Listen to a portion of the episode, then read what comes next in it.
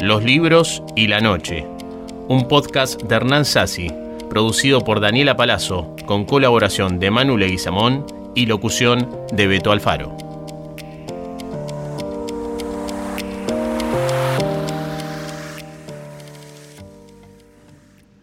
Es realmente un honor que, comentemos junto con Gustavo Fontán, a quien elegí precisamente por cierta afinidad estética y ética con Tarkovsky, que, comentemos Esculpir en el tiempo, reflexiones sobre el arte, la estética y la poética, que es el libro más importante de Tarkovsky. Y justamente, salvo sus diarios, yo no conozco otros textos más que este que tiene ese título poético y, descriptivo del modo en que este mártir y hasta profeta del cine, de autor, encaró su, su quehacer y la práctica del cine. Ya veremos qué es esculpir en el tiempo en particular.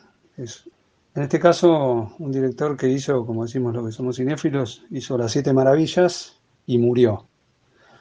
Y, y para cerrar esta introducción, algo referido a la muerte. Yo recuerdo que, el primer profe que tuve de cine, Carlos Pierangeli, un profe en un ciclo de cine debate que se hacía en un centro cultural que se abría en un colegio estatal a la tardecita noche, eh, que fue lo primero cuando yo tenía 20 años y me acercaba al cine, y él nos contó que, que él cuando se enteró de que murió Tarkovsky, el chabón se compró un whisky y se encerró en su casa a llorarlo.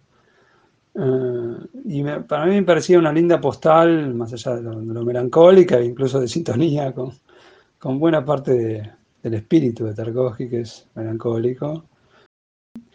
Es un poco la, afinidad que generan ciertos artistas y, ese acto muy egoísta que, tenemos, que nos apreciamos, que, que queremos que no se vayan nunca, ¿no?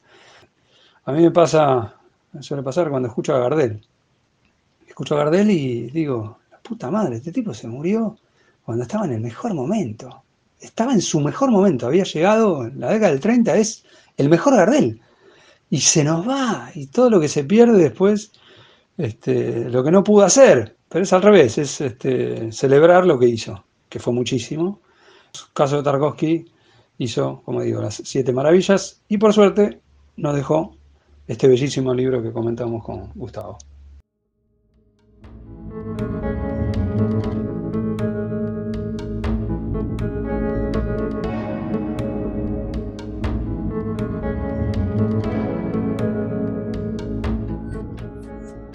Bueno, te agradezco Hernán la invitación eh, para decir algunas cosas sobre este, sobre este libro que eh, que, fue tan importante para muchos eh, al momento de leerlo, al momento de encontrarlo. Eh, y, viste, se inscribe en una vieja tradición de la pintura, ¿crees? queremos decir, esta cuestión de, en este caso, un director que escribe y se dispone a escribir un libro sobre aquello que hace, ¿no? Es decir, eh, un lugar donde, donde eh, la palabra adquiere el carácter de la reflexión sobre eh, sus películas, en este caso, cómo se hace una película, qué, le importa al hacer una película. Un libro que por supuesto no es un manual, y, y, hablar de esculpir en el tiempo es hablar de las películas de Tarkovsky. Y, ver las películas de Tarkovsky es pensar en lo que escribió, ¿eh? en esculpir en el tiempo, como que hay una, una eh, ligazón, como canales profundos que van desde el libro, eh, desde el libro a las películas. Y hay algo que dice en la introducción, ¿no? de Esculpir en el tiempo, que me parece muy importante, porque dice, con este libro escrito principalmente en el largo periodo en que estaba condenado a la inactividad, un periodo que ahora interrumpo con violencia intentando cambiar mi destino. No quiero adoctrinar a nadie. A nadie quiero imponer mi punto de vista. Surge por la necesidad de encontrar yo mismo mi camino en la jungla de posibilidades que ofrece este joven y maravilloso arte del cine, posibilidades que prácticamente están sin estudiar. Por eso el libro es para mí algo así como una búsqueda de un yo amplio, independiente, pues el trabajo creador no está sometido a normas absolutas. Al fin y al cabo, algo tiene que ver con la necesidad general de aprender el mundo, de todos aquellos aspectos innumerables que unen a los hombres con la realidad, realidad viva. Está ahí textualmente. Y esto acá, ¿no? Es, un libro que no es un manual, es un libro que es una reflexión aguda sobre eso que se está haciendo y con esta convicción de que no está sometido a normas absolutas.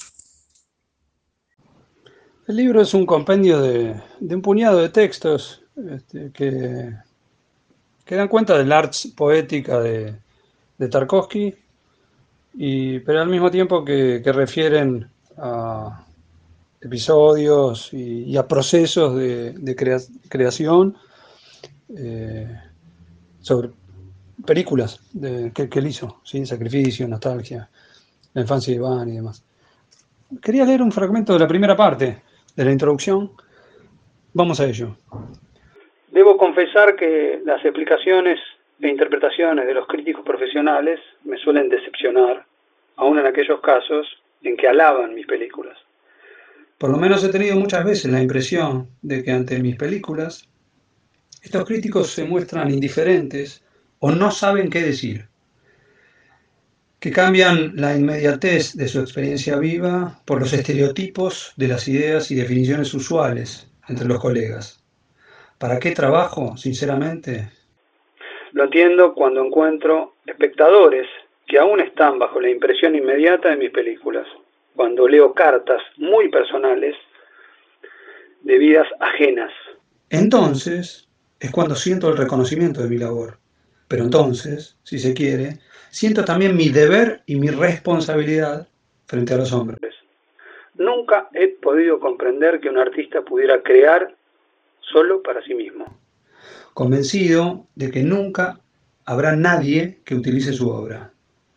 Pero de esto ya hablaremos más adelante, advierte. Y continúa. Una espectadora me escribía. Muchas gracias por su El espejo. Así, exactamente, fue mi niñez. Pero, ¿cómo se ha enterado usted? Un viento idéntico hubo entonces y una tormenta similar. La abuela me grita, echa al gato. Hay oscuridad en la habitación. También se apagó la lámpara de petróleo y el alma estaba invadida por la espera de la madre. Qué bien se muestra en su película el despertar de la conciencia del niño. Dios mío. Qué verdadero es todo esto. Realmente no conocemos el rostro de nuestra madre. Y qué sencillo, qué natural. ¿Sabe? Cuando en aquella sala oscura miré aquel pedazo de pantalla iluminado por su talento, por primera vez en la vida,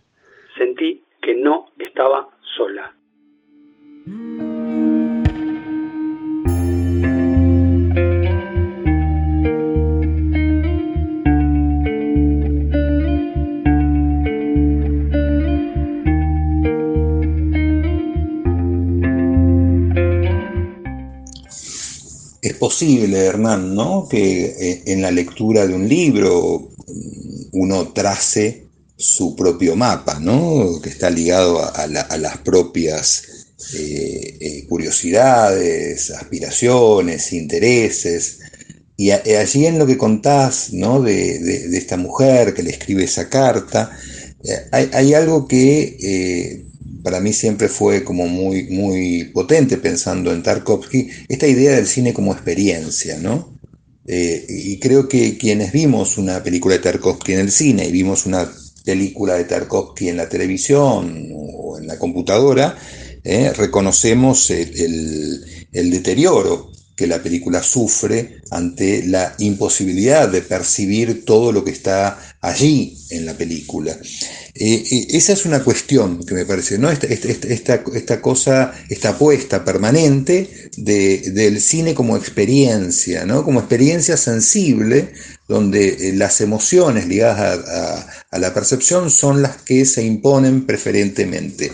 Y en este punto, ¿no? Algo que en ese mapa personal de lectura también siempre me, me, resultó súper interesante o muy interesante, tiene que ver con la convicción de, de Tarkovsky de que la poesía es una posibilidad para el cine, ¿no? Eh, de que eh, efectivamente que, el, cine se puede amparar en esa idea de lo poético, no la poesía en el sentido un género literario, sino una, una concepción de lo poético, que sería complejísimo describirlo, pero que de algún modo es una forma de aprehender el mundo, como dice Tarkovsky, ¿no? es una forma de acercarse a la complejidad del mundo eh, eh, es una posibilidad del cine. Y él dice en el libro, y leo textualmente, en el cine lo que me atrae son las interconexiones poéticas que se salgan de la normalidad, la lógica de lo poético.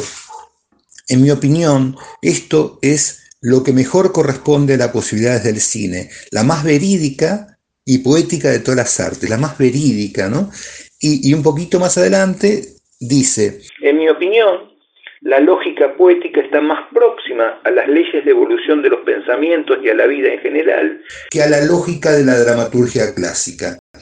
Y esto es, esto es muy interesante, pues esto es algo que uno puede encontrar en, sus películas y algo que él explícitamente y deliberadamente, no como un manual, porque lo, los trazos que creo que, que de algún modo describe el libro son como horizontes ¿no? Uno podría pensar que lo que enuncia son eh, programas de trabajo y aspiraciones.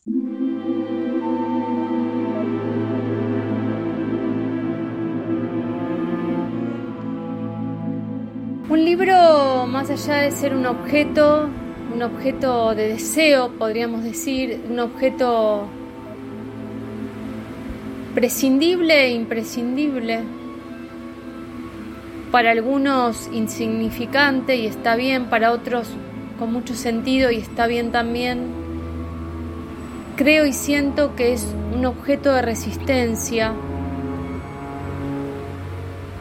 en vía de desaparecer, pero que entre nosotros, los obsesivos de la literatura, de la lectura, hacemos lo posible para que se sigan reproduciendo libros y que esa, esa forma, esa forma de, de contener el lenguaje, los lenguajes, no desaparezca.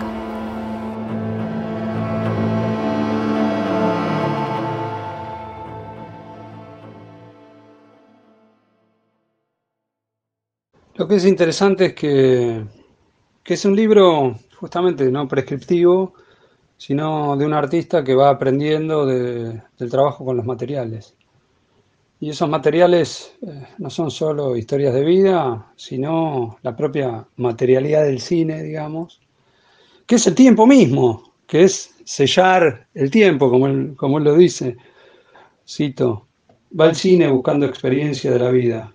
Porque precisamente el cine amplía, enriquece y profundiza la experiencia fáctica del hombre. Mucho más que cualquier otro arte. Es más, no solo la enriquece, sino la extiende considerablemente, por decirlo de algún modo. Ahí reside la verdadera fuerza del cine. ¿Y en qué reside la naturaleza de un arte fílmico propio de un autor? En cierto sentido, se puede decir que es el de esculpir en el tiempo.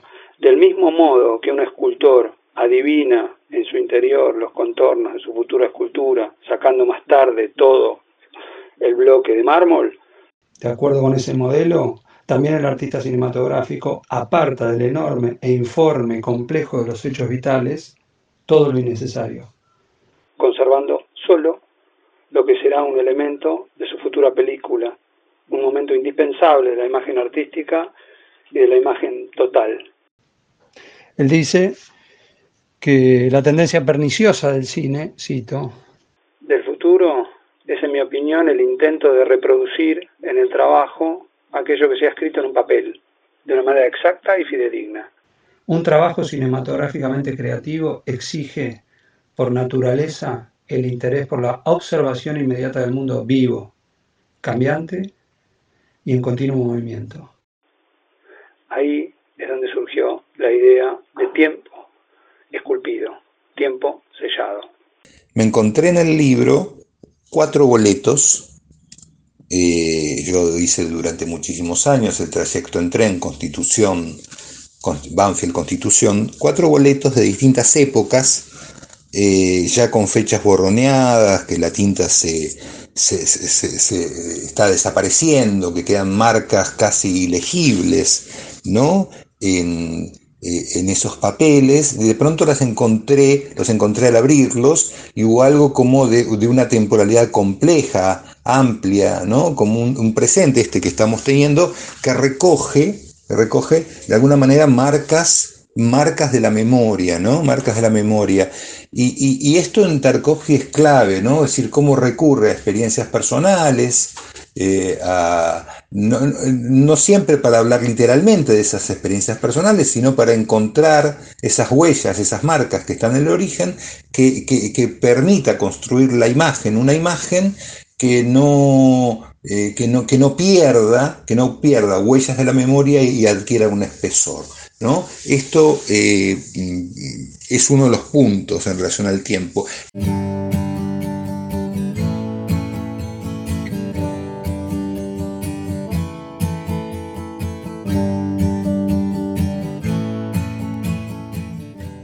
Ya te imagino abriendo ese libro y encontrando esos boletos.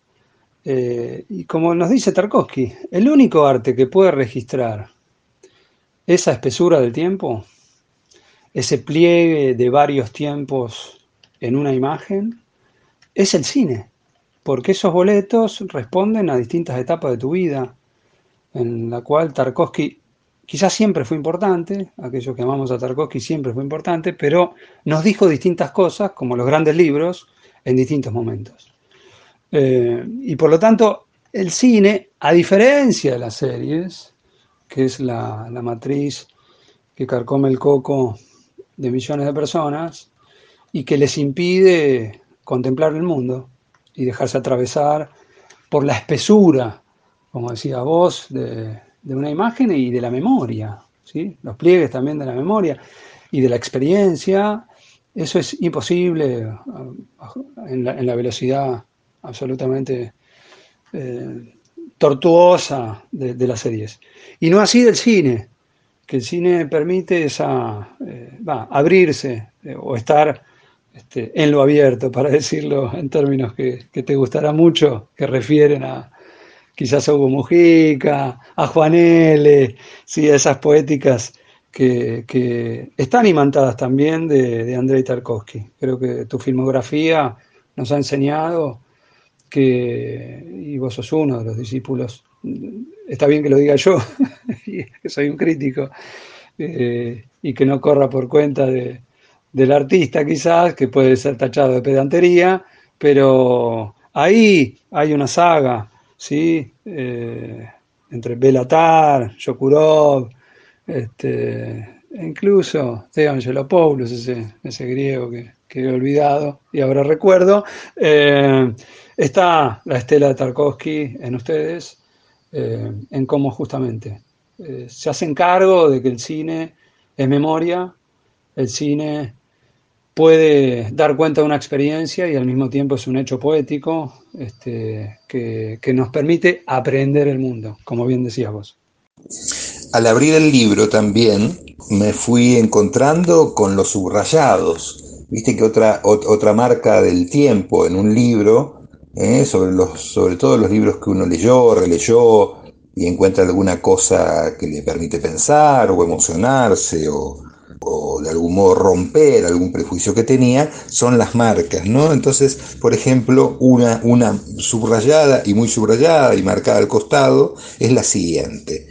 Cuando un director quiere estructurar una puesta en escena, tiene que partir del estado psíquico de sus protagonistas, del ambiente interno dinámico de una situación, transformando todo eso en la verdad de un hecho único como observado directamente y de su factura irrepetible. Solo entonces la puesta en escena fundirá la concreción y el significado polivalente de la verdad real.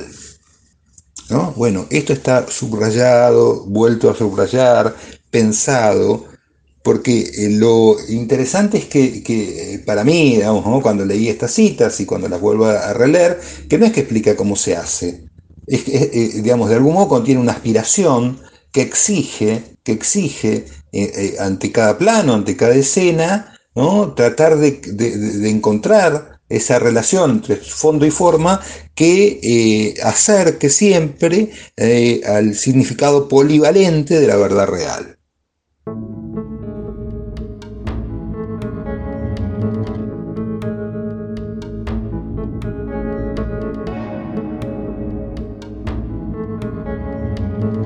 Gusta que, destaques la, especificidad del texto, porque uno puede, obviamente, este, extraer el arts poética de, Tarkovsky de sus propias películas, pero en el libro justamente está la batalla contra ciertos clichés.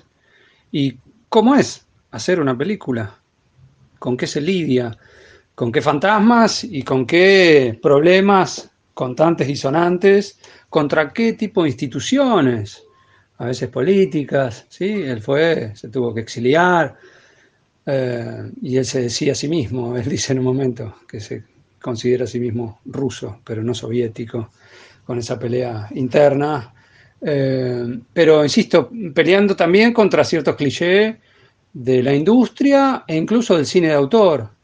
Entonces ahí creo que está bueno en el libro ver cómo, dónde se para Tarkovsky para dar esa batalla, que no solo se da, no solo él la da con su cine, sino también sentándose a escribir este, y pensando cosas como esta. En un momento él dice que somos testigos de la muerte de lo espiritual. Y él ve que en la segunda mitad del siglo XX se ha perdido el misterio, dice él. Y es interesante cómo, bueno, alguien ve que hay algo que se está perdiendo, que el arte ya no tiene la relevancia y hasta casi la importancia que tenía para, sociedades antiguas o incluso en el medioevo, eh, en la, no en la modernidad, pero más que nada en la posmodernidad, la relevancia que tiene el arte es absolutamente nula. Y él ve que está perdiendo importancia y se está perdiendo el vínculo con lo espiritual. Entonces es algo que parece absolutamente de moda. Que hablemos de esto, a mí me parece, me, reconforta porque podríamos pensar que no todo está perdido, si es que uno eh, abreva en, esas películas y en este tipo de textos, que apuestan por... Pero insisto, lo, lo espiritual no es algo absolutamente etéreo, sino se ve en una apuesta con un otro. ¿sí? En cuanto dolor cuánto podemos acercarnos al dolor del otro, para decirlo con escenas propias de las películas de Tarkovsky, eh, y que eso es una apuesta, por no perder, porque ese lazo que se ha roto en mil pedazos con el neoliberalismo y el capitalismo que nos toca, bueno, que el arte tiene algo para aportar, para, restañar heridas este, y como alternativa ética y política. Al final del libro, Tarkovsky cita a Marx. Quien quiera disfrutar del arte tiene que ser una persona con una formación artística. Esa cita yo la tengo pegada en un, en un papelito que me pegué con otra traducción. Dice, si querés deleitarte con el arte, tenés que ser educado en artes, dice Marx. En mi caso, me tomaba esa nota como, como profe de literatura, formador de, profesores de literatura, y que a veces les cuesta acercarse a la experiencia cinematográfica. Eso nos pasa. Eh, no solo a veces hay eh, quienes empiezan una carrera para ser profe de literatura y, no leen mucho, no les gusta leer literatura, aunque parezca loco, sino no están muy habituados a ver cine. ¿Sí? Es un arte, insisto, del pasado. Para aquel que, hoy por hoy ve todo el tiempo serie, sentarse a ver una película de Tarkovsky, de Fellini o de Berman, que fue aquel que reconoció, Berman fue el tipo que dijo, che, este Tarkovsky es un fenómeno. Ojito con este pibe. y va a ser, a su, a su, modo va a ser un sucesor mío. Eh, decía que, está bueno este, no solo compartir estos subrayados, sino eh, dar cuenta de que revalorizar el cine en todo caso, ¿no? que, en mi caso, que, este podcast sirva para acercar a quien todavía no se ha acercado a Tarkovsky, que lo haga, con urgencia diría, eh, y hasta para reivindicar, insisto, algo que tiene que ver con lo, espiritual, ¿sí? que nos parece tan lejano, y, si nos parece tan lejano es por lo espantosa que puede ser esta sociedad. Eh, insisto, para mí Tarkovsky es algo más que un artista. Como los grandes artistas, es casi un filósofo, es casi un pensador, eh, y, o en todo caso, alguien que, que avisa que hay una tormenta cerca. ¿Cómo nos habla un libro, no? ¿Cómo nos habla un libro que nos habló? Eso también pensaba cuando volví al libro. Eh, un libro que no visitaba hace bastantes, algunos años. ¿Cómo nos habla? ¿Cómo nos hablan las películas de Tarkovsky? ¿Cómo nos habla aquello que nos habló? Eh, ¿Es posible que nos siga hablando? ¿Es posible que nos siga diciendo cosas? Eh, esto es una, de las cuestiones, ¿no? Y yo creo que sí, en muchos sentidos, o en todo caso, algunos sentidos que uno debe también recomponer. y cada vez que, cuando decimos lo poético, lo, espiritual y demás, desde, una idea de director de cine, ¿no? no, puedo, dejar de pensar qué es eso, qué es eso, no en términos eh, filosóficos, no en términos eh, eh, literarios siquiera, sino en términos de lenguaje audiovisual, digamos, cómo, cómo, cómo se traduce, cómo se traduce de algún modo eso a una búsqueda, una búsqueda vinculada al lenguaje. Y en esos mapas personales, viste, que uno arma, que a veces contrapone cosas eh, que no son realmente contrapuestas, pero que uno las piensa para, organizar de algún modo un conjunto de reflexiones, para mí siempre hay como dos paradigmas, ¿no?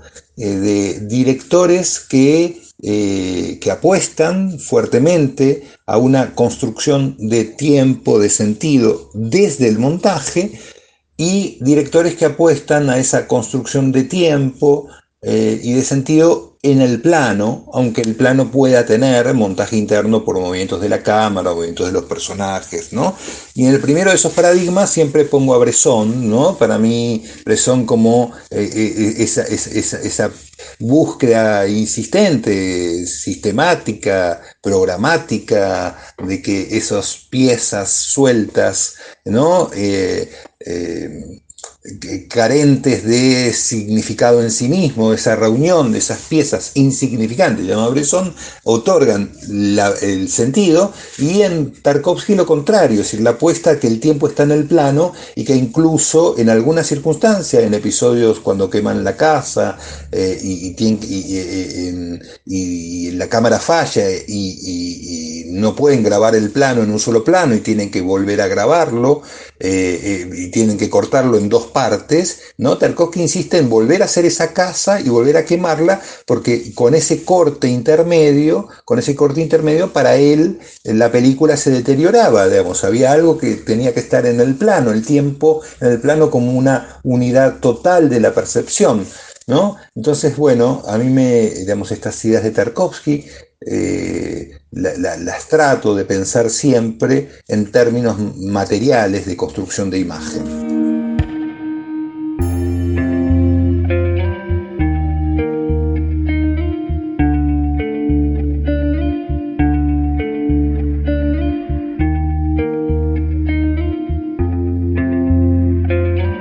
Ese contrapunto que, que proponés entre Tarkovsky y Bresson. Y vos sabés que hace poco este, un amigo me comentaba eh, la escena que, mencionás. En la película Sacrificio se quema una cama, una, una cama, no, una casa, y, y, no sabía que esa, esa toma no había salido como Tarkovsky la había pensado, y Tarkovsky hizo construir de nuevo la casa para quemarla y hacer la toma como debía ser. Contanos si, vos sabés si, si esto es así lo que estoy diciendo y, aprovecho para agradecerte haber compartido este podcast este, imantado de, del gran Tarkovsky y haber compartido estas distintas resonancias, ¿sí? Que, aún tiene, por suerte, este libro, que ha sido reeditado hace poco. Yo también lo había leído hace tiempo y volví a él varias veces, pero hacía, no sé, 10 años, no sé, que no volví a este libro. Y, por suerte me enteré que, se reeditó no hace mucho, ¿eh? ahora, ahora unos 3, 4 años ¿eh? tenemos una nueva edición aquí, por suerte para quien quiera comprarla. Sí, es así. Hace muchos años y eh, vi un documental que quizás uno lo pueda encontrar por ahí en internet, en alguna plataforma, sobre la realización de la película. Eh, la, eh, y, está este, el fotógrafo es este maravilloso fotógrafo, que fue fotógrafo de, de, de Berman, Sven la verdad que la pronunciación Nevskit no, no, no sabría cómo, cómo es, pero, pero sabemos de quién, de quién hablamos. Eh, eh, se, lo ve, digamos, a Tarkovsky, eh, dando las indicaciones, empieza el fuego, pasa la ambulancia, pasa la ambulancia, y de pronto se ve, habían puesto dos cámaras, una arriba y una abajo, y se ve que, pasa algo y Sven hace una operación rápida, baja la cámara, baja la cámara, la cambia, la, principal la cambia, Tarkovsky no entiende qué está sucediendo, eh, y, el plano avanza, siguen filmando, siguen dando las indicaciones, la casa se quema, la casa se quema, que él la había mandado a construir, una casa, la casa, su casa natal, entiendo. Eh, y, cuando termina el plano le, explica Sven que falló la cámara y que la cambiaron y le dice, bueno, pero estarán en dos partes, la, acción está completa, pero eh, la tendrás que editar en dos partes con ese corto en el medio. Y Tarkovsky dice que no, que el tiempo es el tiempo completo del plano o no, y convence a los productores, convence a los productores eh, para eh, hacer de nuevo la casa, para hacer de nuevo la casa y quemarla. Ahora que, ahora que me acuerdo, decir, esto de las dos cámaras está la segunda vez. En la primera había una sola. Digamos, ya es una precaución que toman en la segunda vez que lo hacen y ponen una cámara arriba y una abajo eh, que trabajan paralelas eh, por cualquier riesgo, pues ya no podría armar otra casa y volver a quemarla. Eh, pueden buscar ese documental allí eh, y, verlo, y donde está también el enfrentamiento de, de Tarkovsky con, la enfermedad, su cáncer, la muerte, y, algo que de algún modo está en el libro, ¿no? Que dice que el arte, dice Tarkovsky, es necesariamente la preparación para la muerte.